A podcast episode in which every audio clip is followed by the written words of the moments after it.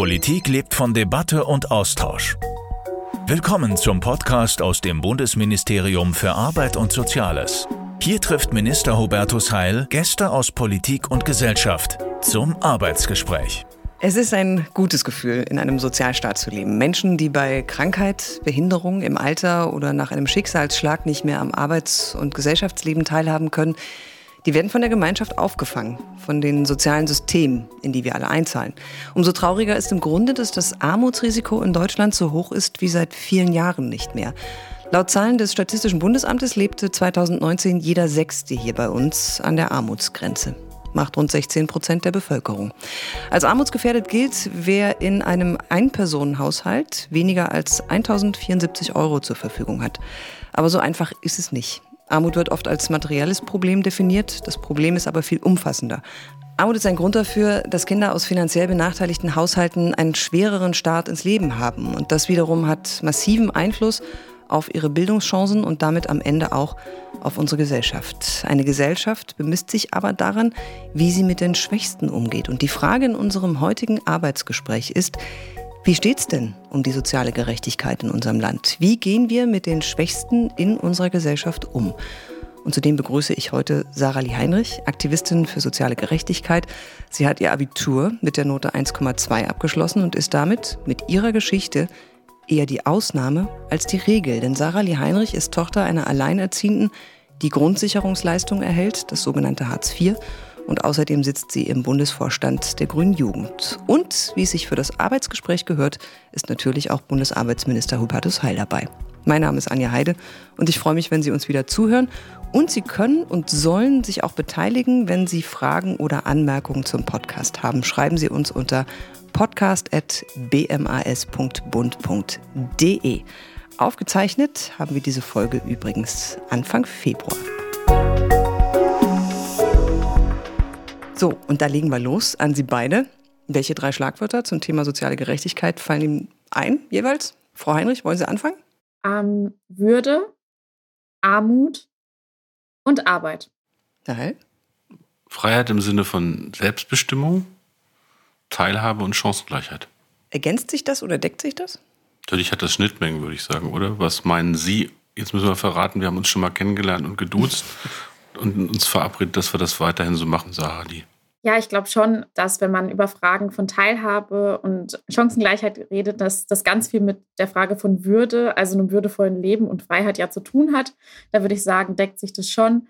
Ich würde meinen Begriff von sozialer Gerechtigkeit oder was ich darunter verstehe, aber schon auch noch eine Ecke von Chancengleichheit abgrenzen. Denn ich möchte schon, dass jeder die Chance hat, das Leben zu leben, das er oder sie möchte. Aber oft wird es ja auch so verwendet, dass Leute einfach nur die Chance haben sollen, nicht in Armut zu leben. Wenn sie sich genug anstrengen, dann sollen sie die Möglichkeit haben, ein besseres Leben zu führen als in Armut. Und ich würde sagen, dass man sich aus Armut nicht herausarbeiten muss und dass erstmal dieses Recht darauf, nicht in Armut zu leben, gehört für mich zu sozialer Gerechtigkeit dazu und es gehört für mich zu auch einem würdevollen Leben dazu, ohne dass man sich dann dafür anstrengen muss. Wie würden Sie denn Herr Heil, soziale Gerechtigkeit definieren? Also philosophisch betrachtet würde man sagen, gleiche Freiheiten. Es geht um die Freiheit zu einem selbstbestimmten Leben und die hat ein paar Voraussetzungen. Zum Beispiel, dass man vor Armut geschützt ist, also Freiheit vor Armut. Aber das reicht ja nicht. Also es reicht ja nicht sozusagen nur materiell abgesichert zu sein.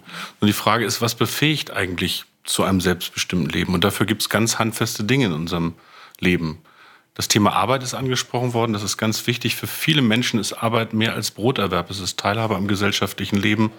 Es ist auch ein Stück, was zu leisten, was zu können und damit auch am gesellschaftlichen Leben teilzunehmen. Nicht nur, es gibt auch Menschen, die nicht arbeiten können, weil sie krank sind. Die haben die gleiche Würde verdient, das ist gar keine Frage.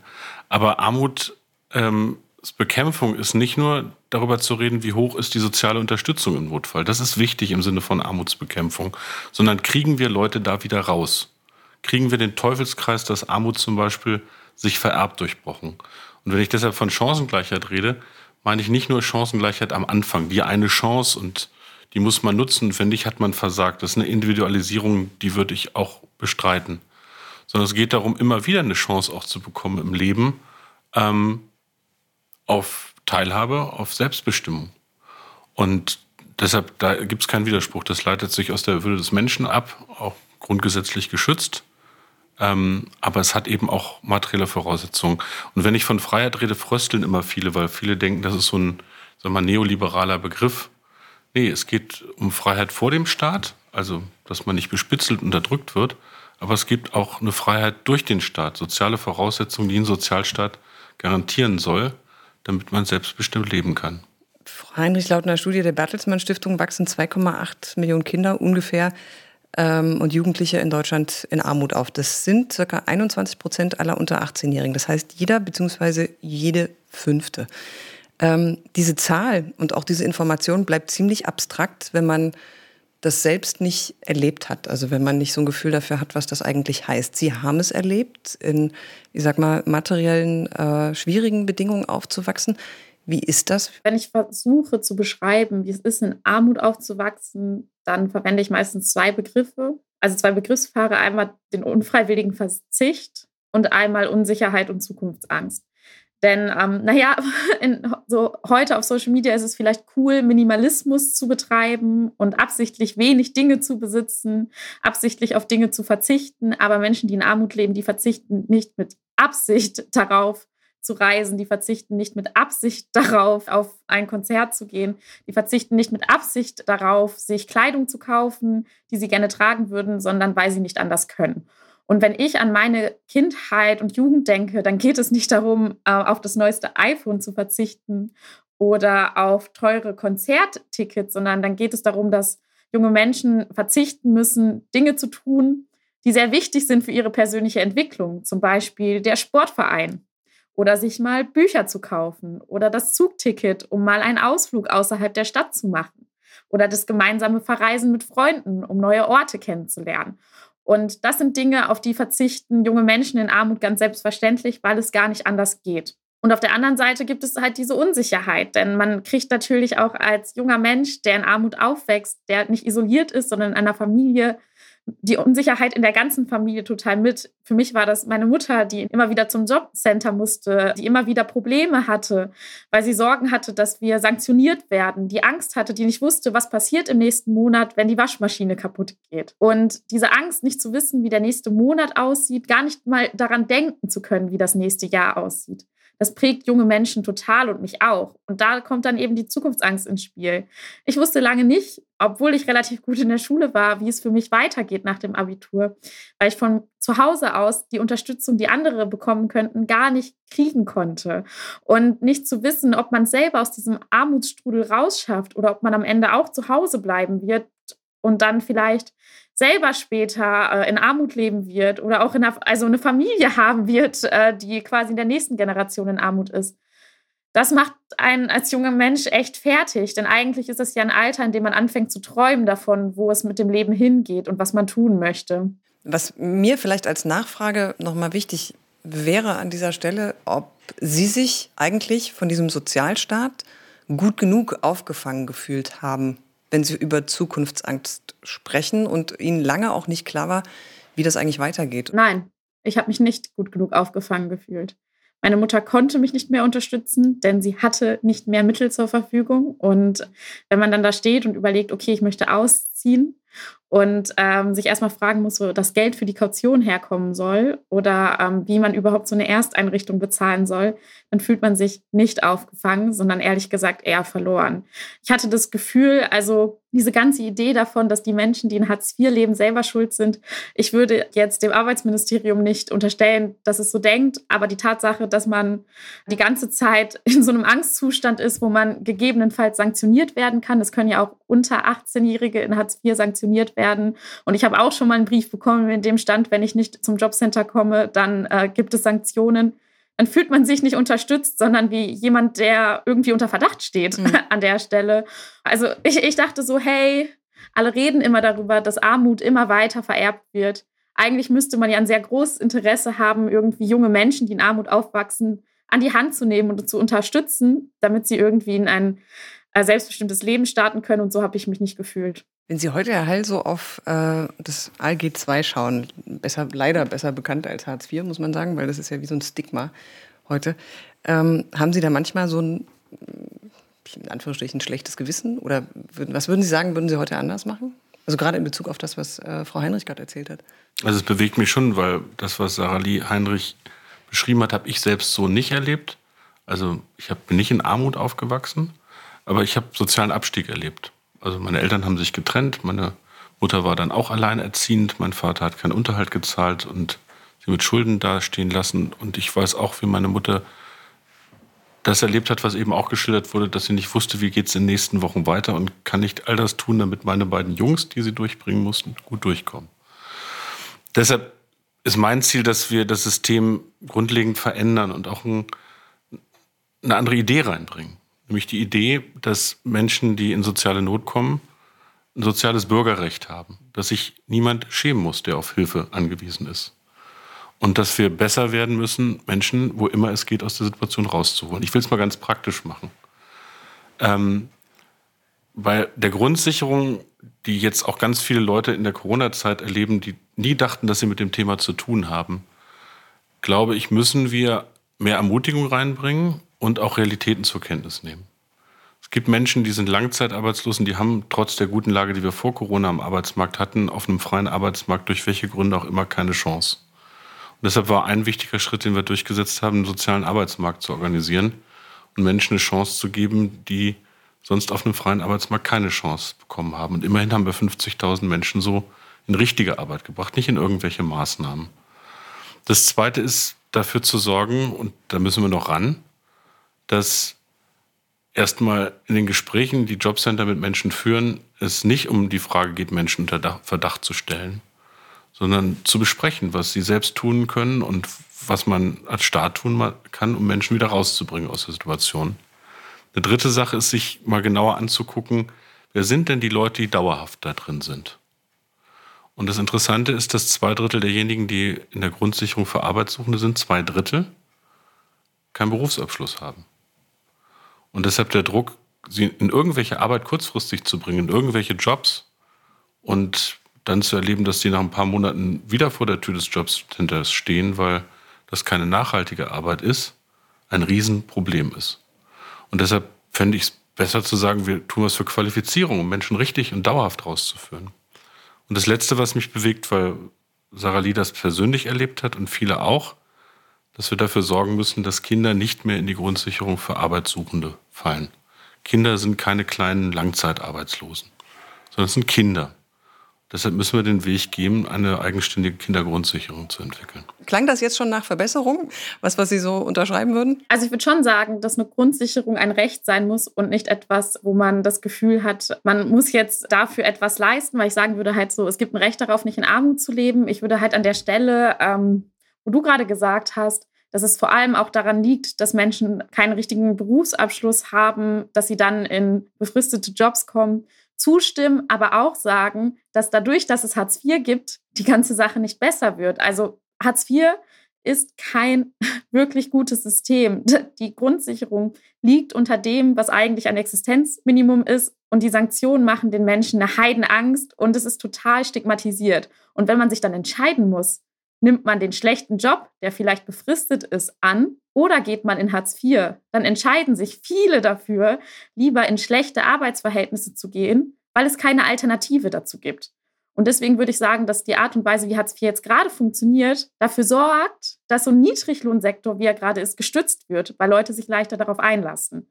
Und deswegen finde ich es wichtig, an den Qualifikationen anzusetzen. Aber wenn man über die Menschen redet, und es sind ja auch viele Menschen in Hartz IV, die sogenannte AufstockerInnen sind, also Menschen, die arbeiten, aber so wenig verdienen, da müssen wir ran. Und deswegen habe ich vorhin auch gesagt, dass ein Begriff, den ich so zentral finde rund um soziale Gerechtigkeit, Arbeit ist. Aber das wird nicht besser, indem man ähm, Hartz IV so niedrig lässt, wie es ist, und indem man die Sanktionen aufrechterhält. Denn dann hat man immer weiter ein Druckmittel auf Seiten der Arbeitgeber am, am Ende des Tages. Und das ist ein großes Problem. Ich würde an einer Stelle was ergänzen wollen. Wir brauchen Systemreformen in diesem Grundsicherungssystem.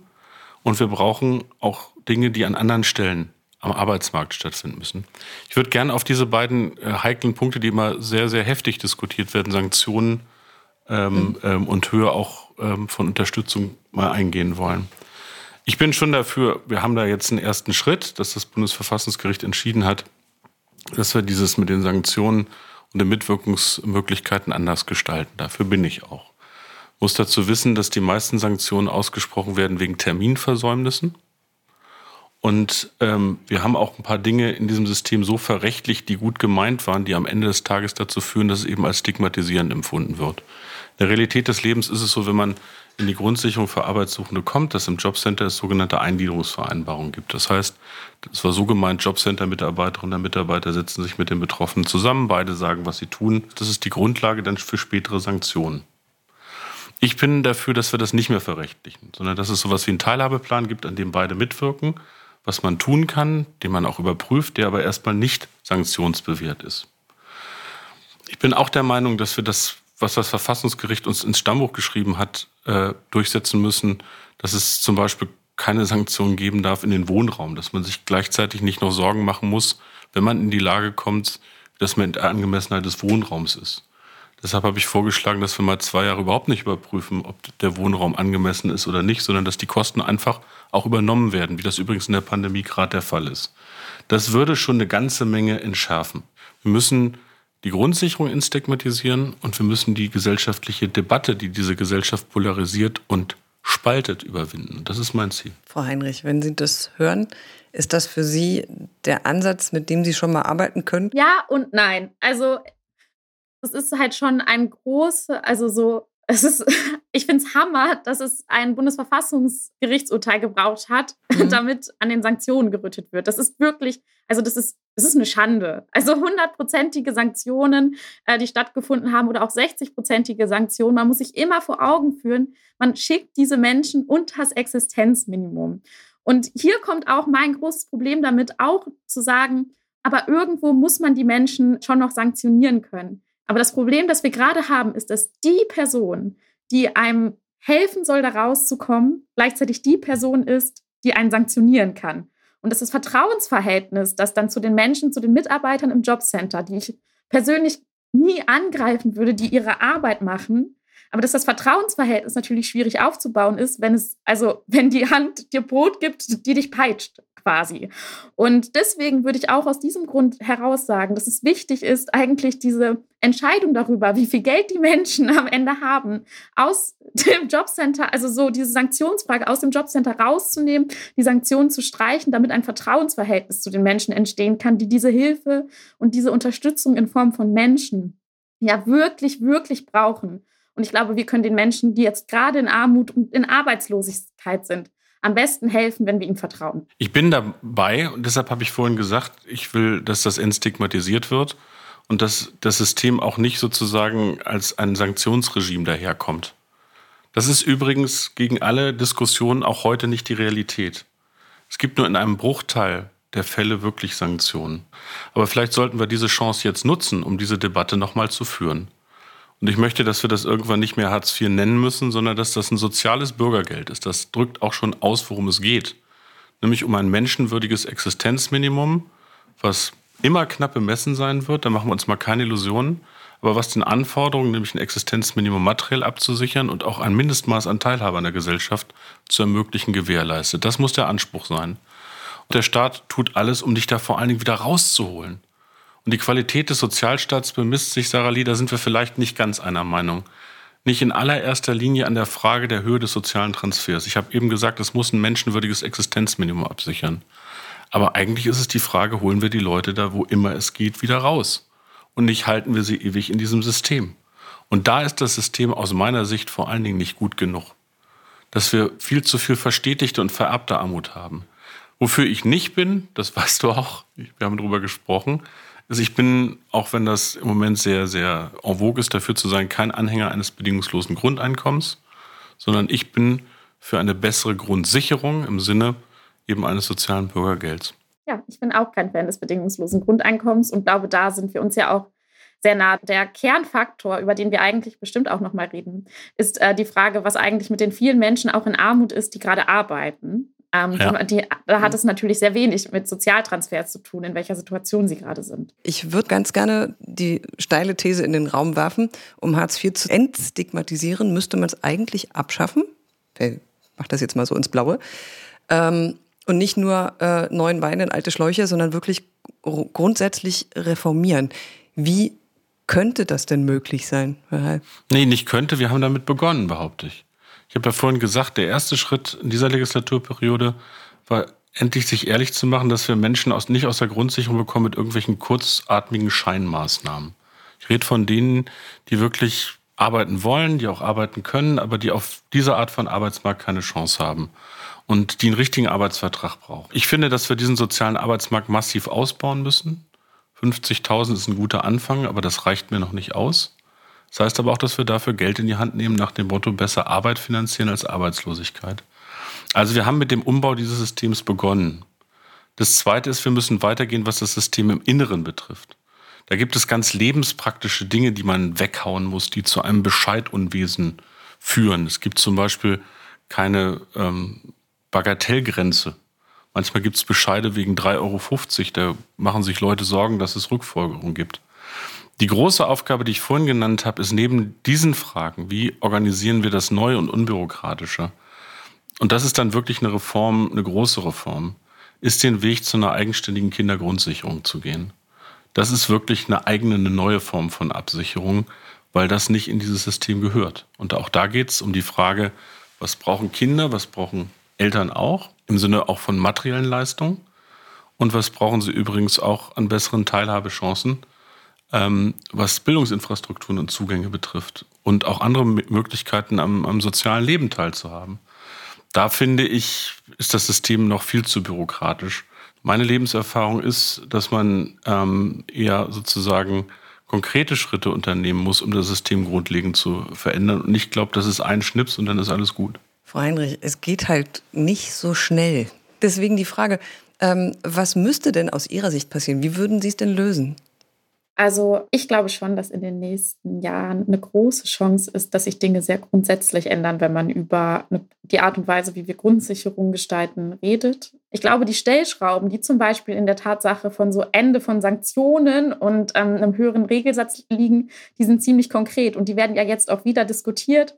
Aber ich würde sagen, wenn man möchte, dass sich die Situation verbessert, wenn man auch möchte, dass sich die Situation von Kindern und Jugendlichen verbessert, so sehr ich selber auch eine große Verfechterin einer Kindergrundsicherung bin und sowieso Kinder sofort aus diesem Hartz-IV-System rauszunehmen.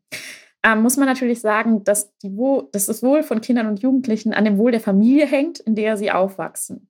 Und deswegen würde ich schon sagen, dass ein, eine ganz große Stellschraube, wenn man darüber reden möchte, wie es Menschen wirklich besser gehen kann, eine sofortige Anhebung des Mindestlohns auf 12 Euro ist. Und daran denkt man nicht immer sofort, wenn man an Sozialstaat denkt, weil man denkt an Sozialleistungen. Aber wenn man Menschen vor Armut schützen möchte, wenn man zum Beispiel möchte, dass Kinder nicht in Armut leben, dann muss man dafür sorgen, dass die Eltern genug Geld haben, um die Kinder zu unterstützen. Also ich würde auch den Vorschlägen von Hubertus da gar nicht widersprechen. Und deswegen finde ich eine Frage von, wie möchte man Armut bekämpfen, ist auch eine Frage davon, wie sorgt man dafür, dass die Dinge, die notwendig sind zum Leben, nicht immer teurer werden. Und wenn ich dann zum Beispiel an Kinder und Jugendliche denke, dann kann man dafür sorgen, dass zum Beispiel, also ich glaube, Bildungs- und Teilhabepaket ist gescheitert und ähm, deswegen braucht es ja auch eine Kindergrundsicherung.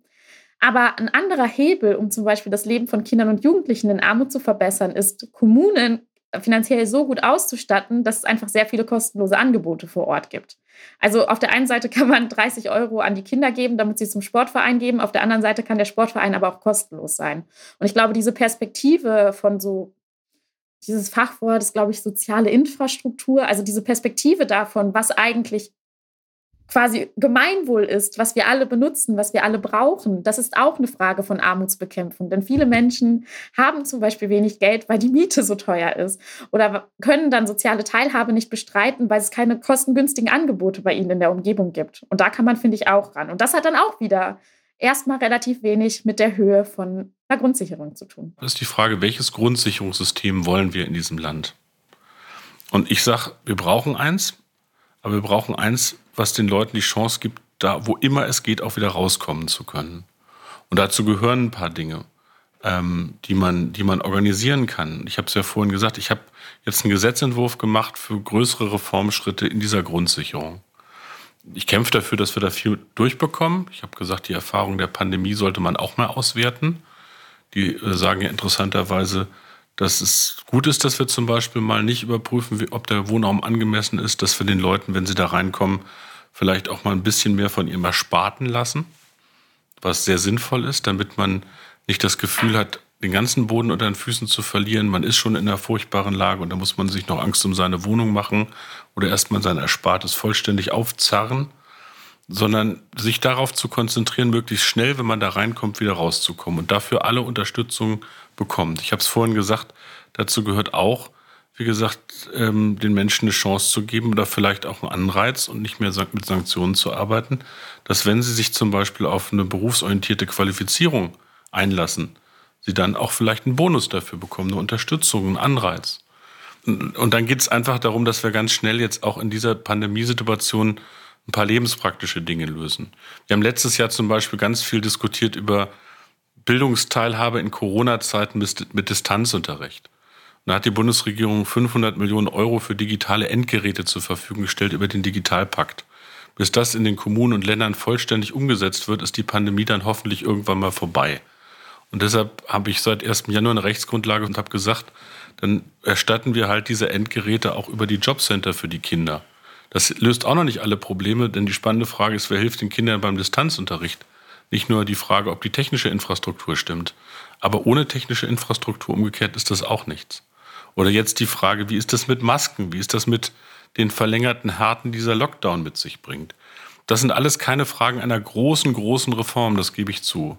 Aber es ist akut notwendig, um zusätzliche Härten, die sich in dieser Zeit ergeben, für Menschen ähm, auch abzufedern und dann dafür zu sorgen, dass wir aus Corona eben eine Lehre ziehen. Nämlich, dass die Menschen sich, wenn es darauf ankommt, auf einen starken Sozialstaat eben auch verlassen können und dass sie sich niemals schämen müssen, wenn sie wirklich in Not sind, das auch in Anspruch zu nehmen. Das muss ein Geist in der Gesellschaft werden. Und wie gesagt, da habe ich Hoffnung, die teilen wir dann auch vielleicht nicht nur auf politische Konstellationen, sondern auch dafür, dass diese Gesellschaft aus dieser Krise vielleicht einen anderen Wert des Sozialstaates mitbekommt. Ich würde noch mal einen Punkt aufnehmen gerne. Wir haben immer noch ganz viele Menschen im, Niedriglohn, im Niedriglohnsektor. Sarah Heinrich hat das angesprochen und ich würde das noch mal rauspicken und natürlich auch gerne die Frage stellen, warum haben wir den eigentlich noch, wenn es doch eigentlich den Mindestlohn gab, der auch ein Instrument genau dagegen sein sollte. Ja, der war auch ein großer Fortschritt. Wir haben schon erlebt, dass seit 2015, so lange gibt es den Mindestlohn, also jetzt seit gut fünf, sechs Jahren, die unteren Einkommen durchaus gestiegen sind. Wir hatten allerdings vor Corona auch eine ganz gute wirtschaftliche Phase. Das heißt, die mittleren Einkommen sind auch gestiegen. Das heißt, die unteren Einkommen sind gestiegen, aber sie sind nicht rangeführt worden an die mittleren Einkommen. Und deshalb, glaube ich, müssen wir den Mindestlohn nicht nur irgendwie gut finden, sondern auch weiterentwickeln. Ich habe konkret vorgeschlagen, dass wir für die Mindestlohnkommission ein weiteres Kriterium für die Frage, wie erhöht sich der Mindestlohn mitgeben, nämlich stärker die Frage, wie entwickeln sich mittlere Einkommen. Wenn man das täte, und das ist auch eine Empfehlung der Europäischen Kommission, dann wäre man übrigens jetzt ganz schön schnell bei 12 Euro Mindestlohn. Lustig, der neue amerikanische Präsident Biden hat gerade erklärt, er würde den Mindestlohn jetzt auf 15 Dollar erhöhen, was übersetzt ungefähr 12 Euro wären. Das heißt, diese Zahl 12 Euro, die auch einigen noch nicht genug ist, ist aber nicht irgendwie gegriffen, sondern wäre eine Betrachtung, wenn man den Mindestlohn stärker auch in Richtung mittlerer Einkommen führt. Und dann ist für mich das Zweite wichtig, dass der Mindestlohn immer nur eine absolute Lohnuntergrenze ist. Das Ziel muss ja nicht sein, die Leute Mindestlohn zu sein, sondern dass es eine bessere Lohnentwicklung oberhalb des Mindestlohns gibt. Und das heißt ganz konkret Anreize schaffen für mehr Tarifbindung. Ich versuche zum Beispiel gerade, dass wir im Bereich der Pflege endlich einen Tarifvertrag äh, vorgelegt bekommen, den ich allgemeinverbindlich erklären kann für die ganze Geschichte. Denn das Lustige ist ja, am Arbeitsmarkt ist es da in der Lohnentwicklung immer besser. Das sind eher männliche Berufe in der Industrie, wo es starke Gewerkschaften und Arbeitgeber gibt, die auf Augenhöhe Tarife äh, verhandeln können. Und wir haben überall da ein Defizit wo es eher um Dienstleistungsjobs gibt, die sehr oft von Frauen gemacht werden, die oft in Teilzeit gemacht werden, wo wir grottenschlechte Löhne haben. Also deshalb, das ist aus meiner Sicht ein ganz, ganz zentraler Weg, schneller zu einem höheren Mindestlohn zu kommen und die Weichen so zu stellen, dass es mehr Tarifverträge in Deutschland gibt, weil in der Regel gilt immer noch, wo ein Tarifvertrag ist, sind die Lohn- und Arbeitsbedingungen besser. Frau Heinrich, wo hat es denn aus Ihrer Sicht funktioniert, wenn der Mindestlohn tatsächlich gegriffen hat? Wir sehen ja, im Osten ähm, ist immer noch ein sehr großer Teil im Niedriglohnbereich, weil es auch weniger Tarifverträge gibt. Wo sehen Sie denn Druckmittel? Also ich würde auf jeden Fall erstmal sagen, dass ein Mindestlohn eine riesige Errungenschaft war und dass alle, die äh, den Teufel an die Wand gemalt haben, weil sie gesagt haben, die Wirtschaft bricht zusammen, wenn der Mindestlohn kommt, falsch lagen, ähm, aber dass ein Mindestlohn auch keine Selbstverständlichkeit ist, denn während Corona durften wir auch schon Arbeitgeberverbänden lauschen, die so gesagt haben, wäre es nicht gut, den entweder nicht anzuheben oder es vielleicht mit dem Mindestlohn doch wieder zu lassen. Wir sind zu belastet. Wir können den Leuten keine guten Löhne bezahlen, bitte nicht. Das heißt, wir müssen den Mindestlohn auch immer wieder gegen, also gegen äh, Gruppen verteidigen. Und ich glaube, das ist etwas, das man sich immer bewusst machen muss, dass es halt ein Interessenskonflikt ist, den man, wenn man über Lohnfragen redet, einfach ganz klar vor sich hat. Ich glaube, dass es ähm, diese Mindestlohnerhöhung auf 12 Euro ganz schnell braucht. Und ich glaube aber auch, dass eine Grundsicherung eine gute Unterstützung eines Mindestlohns sein kann, weil Menschen mit einem besseren Gewissen Jobs in schlechten Arbeitsbedingungen ausschlagen und sich nicht darauf einlassen, weil sie das Gefühl haben, die Alternative ist nicht schlecht. Man darf nicht vergessen, was diese politischen Maßnahmen, die in der Agenda 2010, sowohl was den Niedriglohnsektor angeht, als auch was Hartz IV angeht, beschlossen wurde, dass Leute damit einfach sehr großes Vertrauen an politische Handlungsfähigkeit verloren haben, weil es war im Zweifel sogar noch so eine eher linke Regierung, die sie in Armut geschickt hat. Sowohl die Menschen, die nicht gearbeitet haben, als auch die Menschen, die dann im Niedriglohnsektor waren. Zumindest ist das das Gefühl, in dem viele Menschen verweilen. Und deswegen glaube ich, beides zusammen anzugehen, total wichtig. Ich bin erstmal ganz dankbar, dass wir diese Debatte ganz ehrlich nach vorne führen und nicht sozusagen immer mit der Brille von 2003, 2004 oder 2005 als Grüne, SPD, CDU und FDP übrigens das alles gemeinsam beschlossen haben, über was wir zum Teil heute noch reden. Sondern jetzt geht es um ein paar Dinge, die wir klarziehen müssen. Erstens, wir haben im unteren Bereich zu niedrige Löhne. Und Arbeit muss einen Unterschied machen. Den macht man aber nicht, wie damals diskutiert wurde, indem man sozusagen nach unten wegkürzt. Das muss ein menschenwürdiges Existenzminimum sein. Aber es muss gleichzeitig einen Lohnabstand geben. Aber der Lohnabstand ergibt sich nicht durch Kürzung von Leistungen, sondern einfach durch angemessenere Löhne. Das Zweite ist, dass wir feststellen müssen, dass wir neue Jobs und neue Branchen haben, die mit Digitalisierung zu tun haben und mit der Kehrseite von Digitalisierung im Sinne von Neigung auch zur Ausbeutung. Wir haben ja auch immer mehr neue Jobs im Dienstleistungsbereich, in denen wir feststellen müssen, bei aller Freude über die Digitalisierung, dass da besonders mies bezahlt wird. Ich weiß gar nicht, wie Sie das gerade im Lockdown alle erleben, da draußen an den Radio- und Empfangsgeräten. Aber wir bestellen unglaublich viel jetzt bei Essensdiensten oder so. Wenn man sich überlegt, was da so bezahlt wird die Stunde, dann kommt man schnell auf die Idee, warum es immer mehr Aufstocker geben kann. In solchen Berufen beispielsweise. Man damit nicht über die Runden kommen kann. Und in der Hoffnung, dass überhaupt Mindestlohn gezahlt wird und der nicht umgangen wird. Denn zum Mindestlohn gehört übrigens auch, dass man ihn durchsetzen muss. Und ich habe den Verdacht, dass es in vielen Bereichen noch eine Aufgabe, dass wir stärker auch mit dem Zoll reingehen, beispielsweise um da Schwarzarbeit, Schattenwirtschaft und Ausbeutung zu bekämpfen. Also ich glaube, dass es am Ende des Tages nicht nur eine Frage sozusagen auch der individuellen materiellen Absicherung ist, sondern des Respekts vor Arbeit, ähm, der Würde von Arbeit auch, die damit eine Rolle spielt. Frau Heinrich, vielleicht letzte Frage. Corona stellt ja ganz viele Menschen vor Existenzkrisen. Man äh, muss plötzlich Grundsicherung beantragen unter Umständen. Also es betrifft ganz viele Künstler, es betrifft ganz viele, die, die jetzt vor einer Situation stehen, die sie vorher gar nicht kannten, die sie vielleicht auch gar nicht vorstellen konnten. Können Sie sich vorstellen oder glauben Sie, dass das in irgendeiner Form auch Einfluss hat ähm, auf die Sichtweise der Gesellschaft, auf das, was da vor sich geht, was da, was da existiert und passiert? Ja, ich glaube schon, dass es einen Einfluss darauf hat, weil viele Menschen naja, was mit der Grundsicherung zu tun haben plötzlich, obwohl sie es vorher nicht hatten. Ich glaube, viele Menschen merken, wie gut es wäre, wenn es jetzt ein Sicherheitsnetz gäbe, auf das man verlässlich zurückfällt. Ich denke da vor allem an die Menschen im Niedriglohnsektor. Mhm. Ich finde, es war eine super gute Idee mit dem Kurzarbeitergeld, wirklich Props an der Stelle. Aber wenn man vorher schon wenig verdient hat, dann hält ein das Kurzarbeitergeld irgendwie gar nicht übers, überm Wasser.